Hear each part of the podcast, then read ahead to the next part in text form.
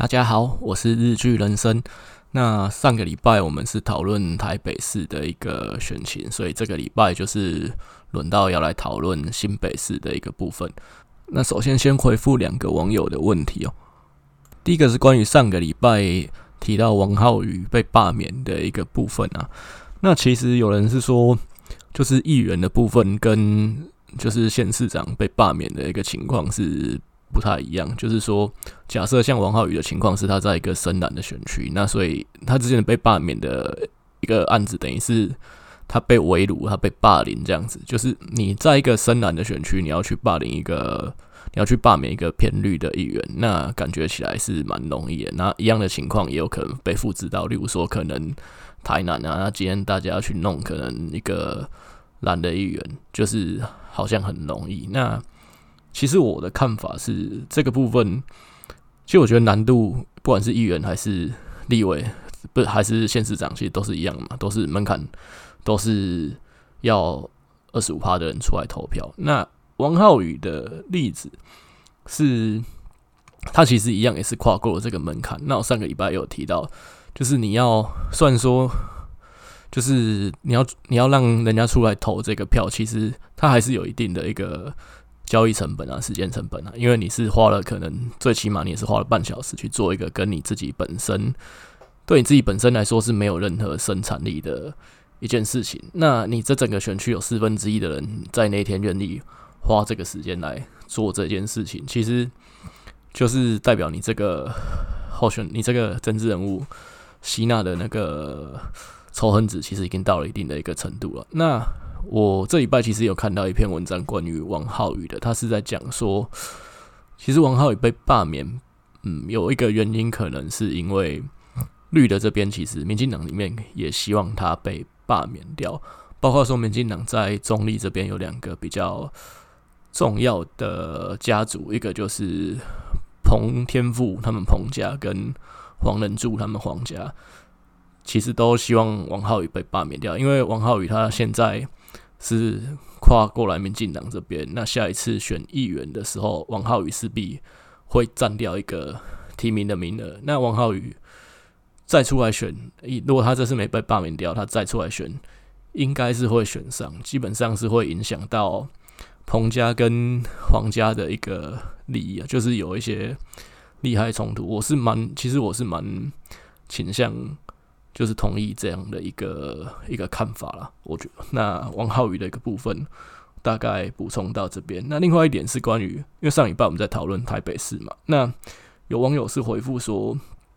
为什么都没有提到陈时中的一个部分？那就是我是认为说，如果说呃，其实陈时中跟吴一农出来选，都还是书面比较多了。那当然陈时中会。赢面稍微高一点点，但是其实十之六七，基本上陈时中选还是会输的。那你要去为了去防堵蒋万安，把你防疫的这一张抗疫英雄的王牌，在这个时候打掉，那基本上你是就是在养大蒋万安而已。因为毕竟你想想看，就是蒋万安其实就可以去操作说，诶，那这个选举里面。民进党为了堵我，那把他们可能 S 级的一张王牌打出来。那然后如果说蒋万安还赢的话，那他的一个声势一定是涨停板啊。那你要为了去赌这个蒋万安去做这件事情，我是觉得这个报酬啊、期望值啊是有点低啦。然后再来是，当然台北市长选举是县市长选举里面的。领头羊嘛，最重要的那一场仗就是在台北市。可是基本上台北市长有没有赢，跟总统是脱钩的。就民进党过去二十年来都没有赢过台北市长，可是总统选举赢了四次。所以说，就是台北市的这一仗真的有需要一定为了要抢下来，然后不择手段把你最强的一张牌在这个时候压上去嘛？我就我个人是比较。持保留的态度了。再来是陈时中，其实他已经六十九岁了，那明年就六十九岁。那你让他就算他选上好了，你要让让他当八年的台北市长，其实也快八十岁了。然后再来是选举这件事情，其实是非常耗体力的。那你要陈时中一个将近七十岁的老人拖着身体去打这一场仗，我是觉得真的是太折腾他了。再来是说陈时中这样的一张王牌，其实对民进党而言，我是觉得有更好的用处啦，就是说，包括未来可能有机会去阻隔。毕竟在这场抗议的战役当中，他其实已经展现出他过人的一个能力。然后再来就是说，他也可以是二零二四年民进党总统大选当中副手的那个角色，就像过去的陈建仁一样。其实这两个位置都是很好去用陈时中这张牌的一个地方啦，所以我是觉得没有必要在台北市长这一仗就去，甚至说其他的县市把陈时中在这个时候压上去，我是觉得没有这个必要。那所以说还是比较呃倾向说台北市的一个部分，如果民进党是吴怡农出来选，应该是比较理想的一个布局这样子。好，那我们就来进入正题，就是讨论今天新北市的一个部分啊。那新北市这一个地方，其实是北整个北台湾几个县市里面基本盘最接近的，因为毕竟新北市就是很多大概可能四五年级生从南部上来，那因为那个时候台北市可能房子也都买不起，那加上很多工作机会。是在新北市，所以说其实像尤其新庄啊、三重啊这边，就是聚居了很多中南部上来的本省族群啊。所以其实新北市这边，相对北台湾几个其他的县市，民进党是比较有机会，基本盘比较接近的一个地方。那其实民进党也有在新北市执政了十六年嘛，就是游青八年，然后苏贞昌在八年。那当然，这四次的选举，其实前面三次都是国民党这边分裂，那民进党算是捡到便宜了。那历史上唯一一次一对一硬碰硬，民进党选赢的，就是二零零一年苏贞昌对王建煊的那一次嘛。那不过，其实就如果说我们要看新北市的一个基本盘的差距啊，我个人是比较倾向。是去看二零零四年的总统大选跟二零一零年蔡英文跟朱立伦英伦对决的那一次选举，就这两次选举，其实民进党都是输十万票左右。我觉得这这个是比较贴近，这两次选举都是比较贴近双方的一个呃基本盘的一个差距啦。我所谓的贴近差基本盘的差距是说。当可能这次选举，那各方面的因素、候选人的因素，其实双方都比较势均力敌的情况下，双方都盯到自己实力的一个最大值，那这个差距差不多就是十万票了，也就是大概新北市所有的地方加起来，那其他地方打平啊，啊，双和跟新店两个地方加起来，大概蓝的赢十万票，差不多整个新北市的一个基本盘的概况。大概就是这个样子。那再来就是说，呃，对于二零一零年那一次，蔡英文跟朱立伦，就是如果说以后来大概这就是苏贞昌打败了王建煊的那一次之后，这二十年来，那后面就是一直都是国民党赢嘛，包括朱立伦啊，那不先周锡玮嘛，然后朱立伦侯友谊。那民进党在这几次的选举当中，其实最有机会赢的，应该是二零一零年蔡英文的那一次。如果说不是刚好就是连胜文选前中了一枪，那就是双方的基本盘都回归。那我是觉得那一次其实蔡英文还是有机会去打败朱立伦的。那那次也是就是二十年来民进党在一对一里面。最有机会去赢得新北市的一次选举。那最近的一次选举就是二零一八年侯友谊对苏贞昌的这一次嘛，就是苏贞昌他也是拖着老迈的身体，那就是廉颇老矣，尚能饭否啊，出来去硬扛这一仗。其实很多人就是会去嘲笑说苏贞昌，呃，输了很多嘛，然后苏贞昌骗神明啊，因为苏贞昌其实在二零一零年那次他要选台北市长，然后我不知道他在哪一个宫，是是不是松山慈祐宫，有点忘记了，就他跟神明说，我绝对不会选新北市选第三次，因为他那次要选，因为那次他，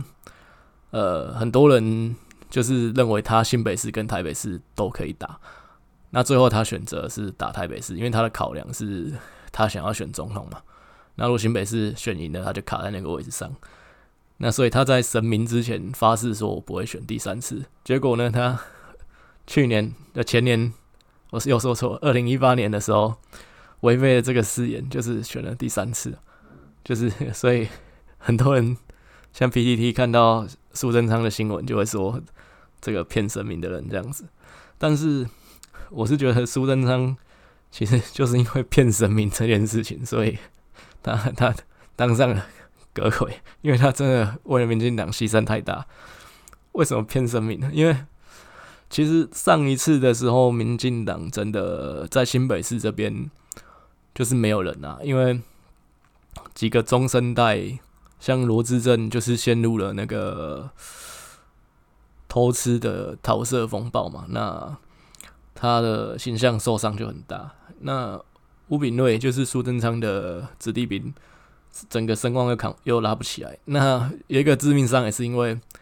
他在过去几年曾经说过，不然不要投民进党了，这个也是被酸爆啊。所以其实就是中生代没有人可以去扛得住侯友谊，最后是苏贞昌要拖老命，就是。廉颇呀，还要那么老了还要上战场，赵子龙这么老了还要去当先锋一样，那就是因为他其实，在以我相信苏贞昌他也是一个蛮传统的本省人啊，所以说你说他去骗神明，我们毕竟台湾不是不管本省人外省人啊，我们毕竟不是大陆这种无神论的地方，骗神明是很大的事情啊，还要被天谴，就算是你七老八十，快死了，可是。你也会想说，干，我去，我死掉的时候会被处罚，所以我相信没有人会会会刻意去去做这种事情，尤其是政治人物啊，尤其是苏贞昌这样的一个这样的一个人。那所以他其实是骗神明，是为了民进党去骗神明的。那最后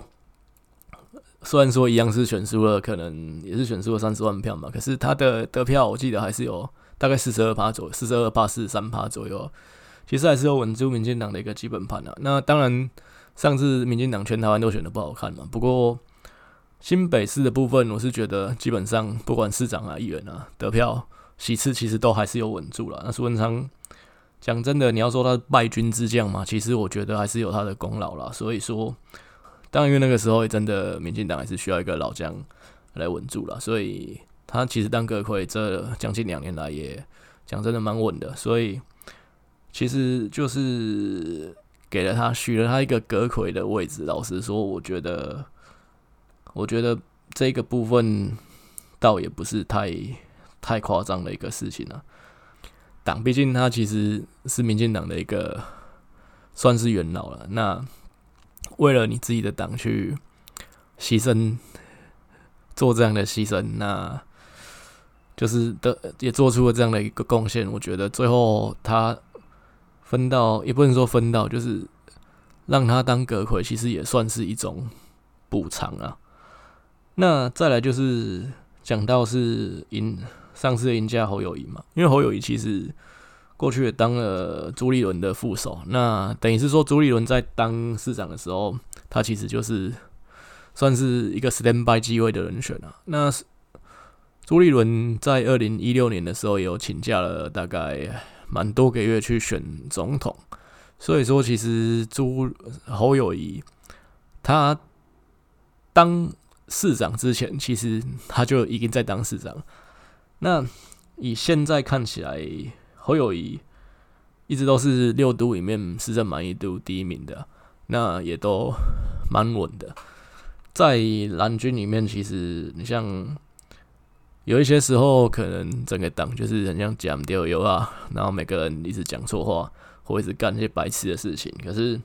侯友谊其实你看到他做事一直都是四平八稳，包括防疫也好啊，各方面其实讲话什么的，其实他不会去做一些太夸张、太偏激的事情，然后也都算是蛮稳定在他的岗位上面的，也不会有一些太脱序的表现。所以说，其实国民党里面声望目前最高的一个诸侯，包括可能整个国民党，其实应该就是侯友谊啊。那听说侯友谊也蛮受美方这边的喜欢呐。所以说，有人认为整个国民党对民进党来说，威胁性最大的一个政治人物应该是侯友谊。因为侯友宜走的一个路线就有点像王金平啊，就是蓝绿通吃这样子。毕竟他。以前也是有被阿扁破格提拔，在很年轻的时候就插队先当上警政署长，因为他当时其实算是真的是破格，因为其实后面他几任的警政署长都是他学长，所以其实就是，而且他本身也算是草根性还蛮强的一个政治人物。那以绿的支持者来讲，其实也不会讨厌他了，所以说。很多人认为他未来对民进党的威胁很大。那我个人是觉得，要说他，你要说他是一颗国民党里面的太阳，我觉得有点言过其实。因为其实你看，最近一次去年的立委选举，新北市十二个选区里面，国民党在侯友谊的辅选之下，也只赢了三个席次，就是。淡水，然后新店永和嘛，啊，新店永和这本来就超深蓝的，这不用说了。那淡水那边主要是民进党真的提的吕孙林，真的是，诶、形象有点差，那有点扶不起来啊。那那时代力量也有出来分票嘛，这样才赢的。不然其实如果说民进党在淡水那边争气一点的话，搞不好国民党其实也只能选到两个而已。那这样的情况，其实你要说侯友谊他新北市已经都呃基层都很稳定了嘛？我觉得也没有。所以说，其实侯友谊你要说他现在实力有到很强，那真的威胁到民进党，我觉得那是因为现在国民党里面真的没有人啊，所以看起来侯友谊很耀眼。那但是侯友谊也是不能，就是对民进党来说，他不能不提防啊，因为。毕竟，你看一个四平八稳的政治人物，然后也不太会犯错，那也受到一般本省族群的民众喜欢。那这样的人，你要说他有没有机会再做大？我觉得机会是有的。那不过你要说二零二四年他会不会就先跑出来当总统？我觉得。还是要看那个时候风向的变化了。如果说那个时候民进党就像二零一八年一样，那就是兵败如山倒啊，就是惨兮兮的，好像说，哎、欸，就是天怒人怨这样子。那我相信侯友宜一定说他妈的我当仁不让。但是如果说是像可能现在这个样子，那我觉得侯友谊应该二零二四不会这么急。因为毕竟，其实二零二二选完是年底啊，那二零二四是年初再选，中间只隔一年多而已。你要说这个市长选完，马上等于是你市长连任了，你马上就要投入总统选举，那后面你就要请假。我觉得这样几次前面几次选举这样下来，这其实给人观感不会是太好。所以说，其实侯友谊他要当总统，他。二零一八应该是一个二零二八说错，二零二八应该是比较好的一个时机点。我相信二零二四如果整体的一个情势大概维持像现在这样的话，或者是民进党没有到崩盘的话，我觉得侯友谊是不会急着跑出、急着跳下来选了。他应该还是会再继续持盈保泰，因为毕竟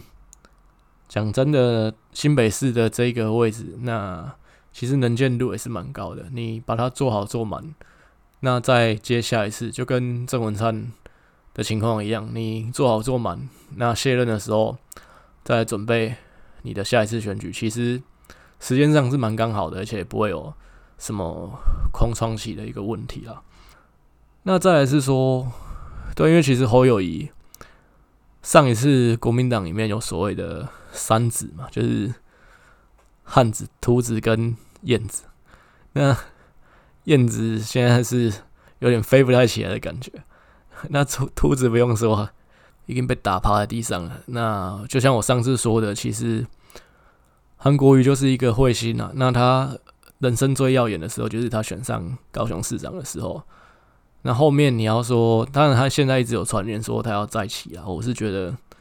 他就算他有这个心，然后他始终的支持要拱他，我觉得也没有办法再复制二零一八高雄市长那样的一个气势啊。那所以这三子当中，唯一还很硬，还依然挺立的，就只有汉子而已啊。所以说这个部分，那因为。国民党里面真的目前来讲也没有其他太耀眼的明星，所以侯友谊继续持盈保泰，在国民党里面，我觉得他未来不管是在党内里面的重要性，还是说有没有机会再往上挑战大位，这个部分他现阶段持盈保泰的这样一个操作是比较好的。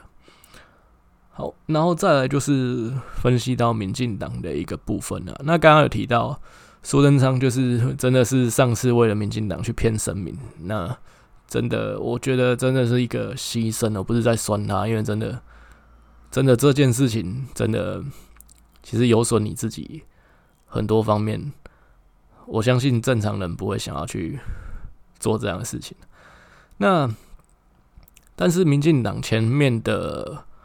两次选举，二零一四是游锡堃，二零一八是苏贞昌，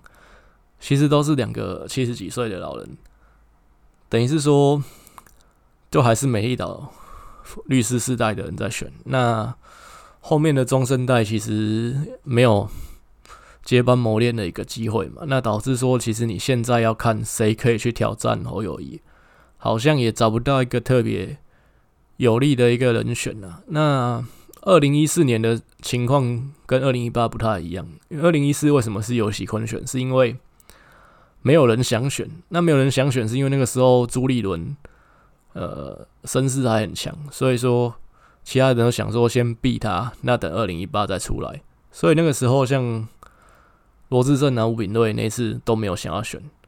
那二零一八年的时候，就刚刚提到罗志正就是中了桃色风暴嘛，那。吴秉叡就是自己讲说不爽，不要投民进党。这两个人呢，也是自己也是受伤很大。所以说，二零一四年是没有人愿战，那二零一八年是没有人能战。这样这个情况是有一点差别的。那但是二零一八的时候，就是苏贞昌托老命出来选了这一次嘛。那下一次能看的可能。还是就是这两位，就是罗志正跟吴秉叡啊。那但是其实罗志正，我是觉得罗志正是比较有机会的，因为毕竟罗志正他的一个形象啊，论那形象，先先撇开婚外情这件事情，就是他的一个论述能力啊，跟一个学者的一个形象，我觉得还是比较比吴秉叡好一些些的。那。就其他的目前新北市的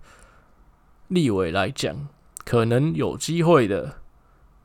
看一看，大概就是苏巧慧，可能有一点可能。但是苏巧慧她其实最大的致命伤是在说，她就是苏贞昌的女儿，这是她的一个原罪。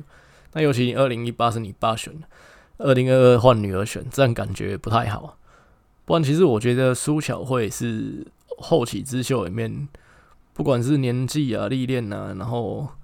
各方面，我是觉得他是有这个机会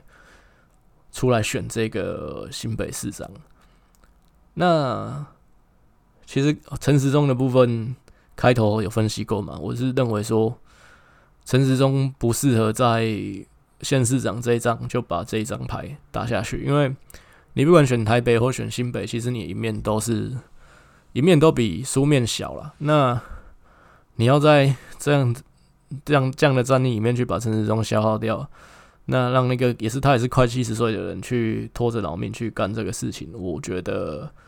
真的太为难他了。毕竟他在防疫的这一仗打得这么好，那你要他算是国家的人才，不要说是为了民进党去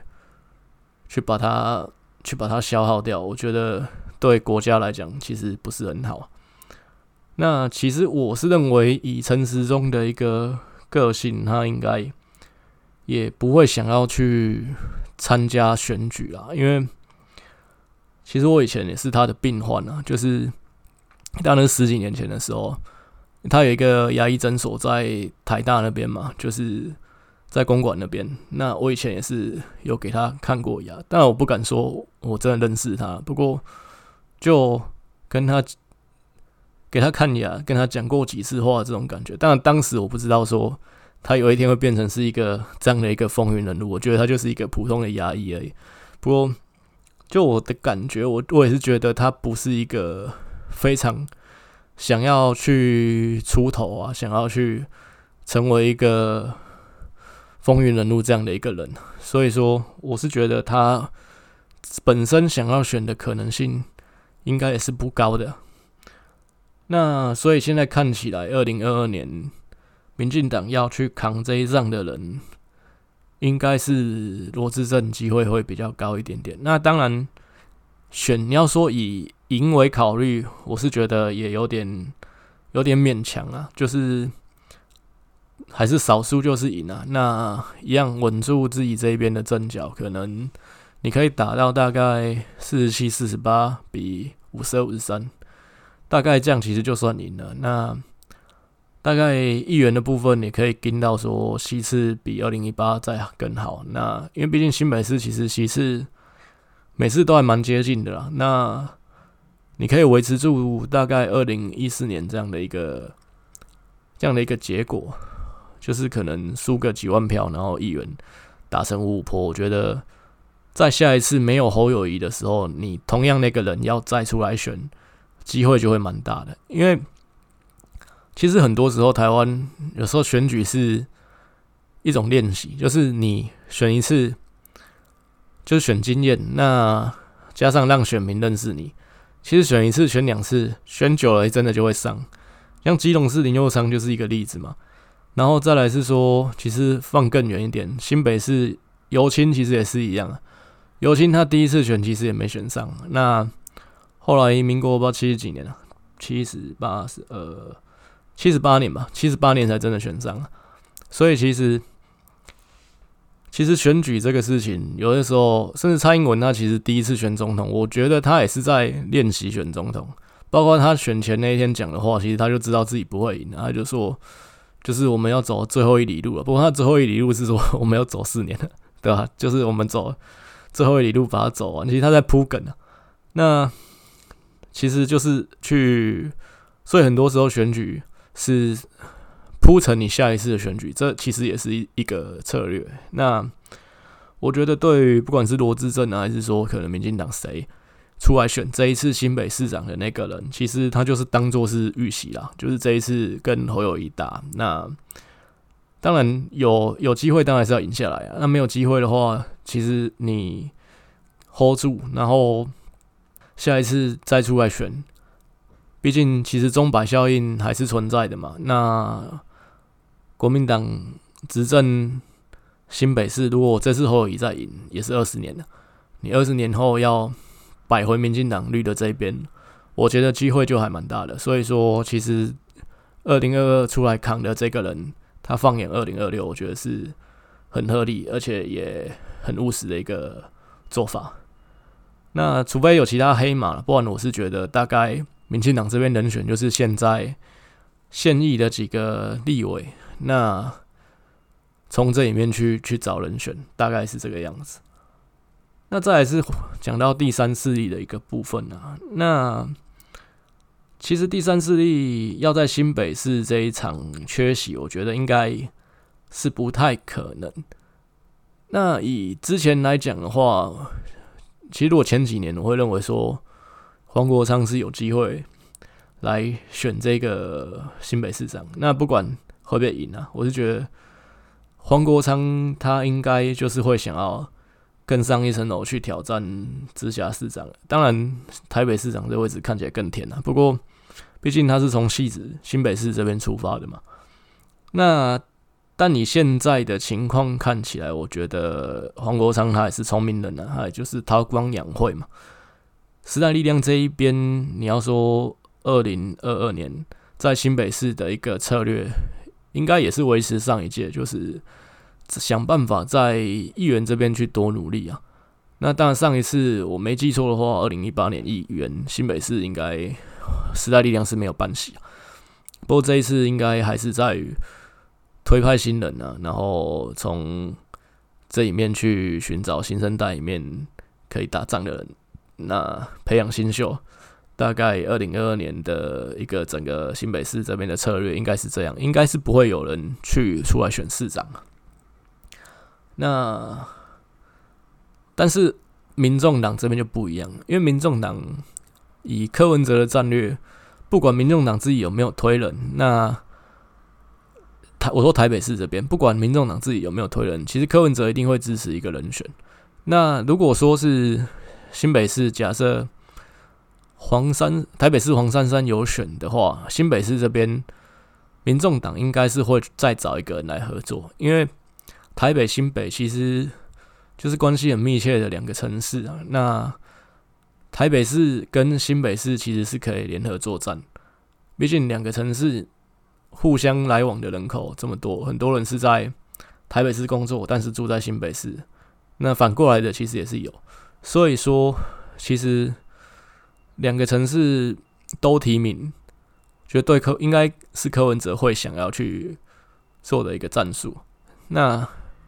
只是说，因为其其实柯文哲的选择变化性很多，包括上一次提到柯文哲其实在台北市有可能会支持蒋万安。那如果说是这个样子的话，新北市他这边应该就是会支持侯友谊啊。所以其实这个是联动的。如果说民众党在台北市有提人或有支持非国民党的人选，那新北市这边他应该就会找一个人选，或是找一个人来支持。那只是说这个人你要去找到一个够够大咖的人，我觉得也没有这么容易。所以说，就是这个后面再看怎么变化。因为选举其实这种事情，很多时候常常会有我们意想不到的惊奇发生。那我上一次其实有就在第一集的节目也有分析到说，柯文哲他的几个策略，那其中一个是可能跟国民党合流嘛，一个是他去组一个第三势力的联盟，包括说跟另外最大的一个第三势力政党时代力量合作，在二零二二年遍地开花，那各个主要城市。都有提名人选，但上一次其实有分析到说，目前看来跟民众党合作，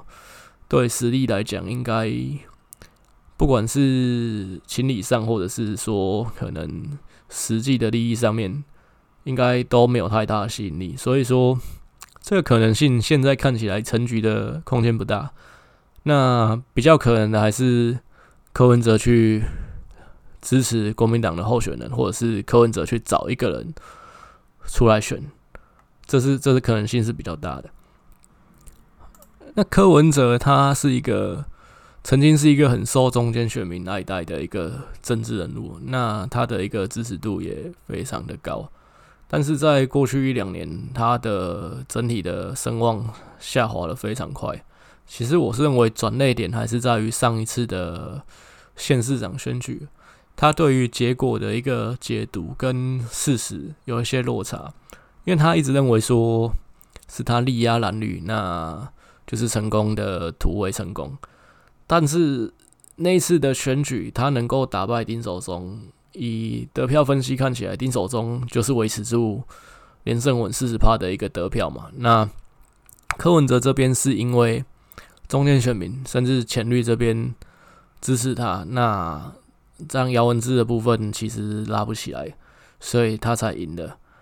那不是他其实没有拉到半点蓝的这边的选票，在得票率上面看起来是这个样子，所以他并没有力压蓝绿，那他诉求的超越蓝绿，让蓝绿高墙倒下吧，这件事情也没有发生。那其实那一次选完之后，因为姚文智就辞职了嘛，那所以说他那个立委席次就空下来有补选。那个补选其实就是柯文哲他自己去测试他自己实力跟声望的一个试金石。那他提名了陈思宇嘛，就是陈建明的女儿，一个正妹出来选这个补选。那但是事实最后选举的结果就是陈思宇的得票不如预期啊，就是没有办法把柯文哲的一个光芒去转移到他的身上。那最后民进党这边还是稳下了这一席。其实这一个这一次的选举，其实就。已经告诉柯文哲，就是说，你应该要清醒，因为毕竟你不是当年的宋楚瑜，那他应该就是要去理解，说自己其实没有办法去复制这个圣果到总统选举。那不是说你只要持续打击民进党、弱化蔡英文啊，绿的这边就会靠到他这边来。可能他是他是这样认为的，他认为说自己。只要持续打击民进党，那把绿的这边的票游离掉，那甚至可能绿的中间选民都支持他，他可以复制台北市长一样的胜胜果，然后到总统选举上面。但但很不巧，就是发生香港的事情嘛。那所以柯文哲后来一直去酸说蔡英文捡到枪，可是其实这把枪有掉在你眼前了。那你是？你是不想捡还是不敢捡呢？这个就是，这就是问题啊！因为其实蔡英文讲的那些话，其实大家那个时候有在期待说柯文哲会怎么回应香港的这个事情，但是柯文哲那个时候很显然一句话都不敢吭啊。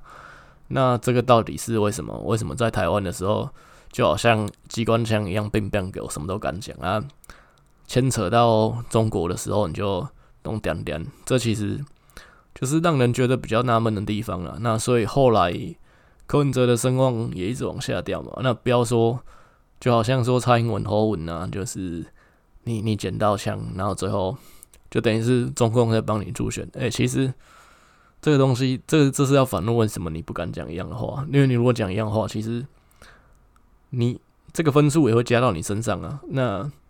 为什么为什么你不要呢？这这就是比较吊诡的一个地方啊。那好，那回到就是新北市长选举的一个部分了啊。那其实我是认为说侯友谊他连任应该是没有悬念的一个事情。那对民进党来讲，如果说真的派陈时中出来硬干，我觉得是最下策的。比较好的一个做法还是应该以战养战，就是在这一次推出一个在二零二六年有机会赢的一个人这一战这样子。就是用二零二二这次选举去养二零二六年，那推出一个真的有机会的中生代，不管是罗志正也好，不管是吴秉叡也好，甚至苏巧慧也好，只要是你能够有机会在二零二六打赢的，二零二二应该就要出来选这一场，而不是说跟二零一四年那次一样，看到朱立伦很强，那大家都想躲着，那想说等下一次没有侯友谊的时候我再选，那我觉得。这样子其实可能你真的永远没有人选，那也许下一次还在想说我要征召哪个哪个天王下来选这一场，那就不太对了。那第三势力这边就是看柯文哲他台北市这边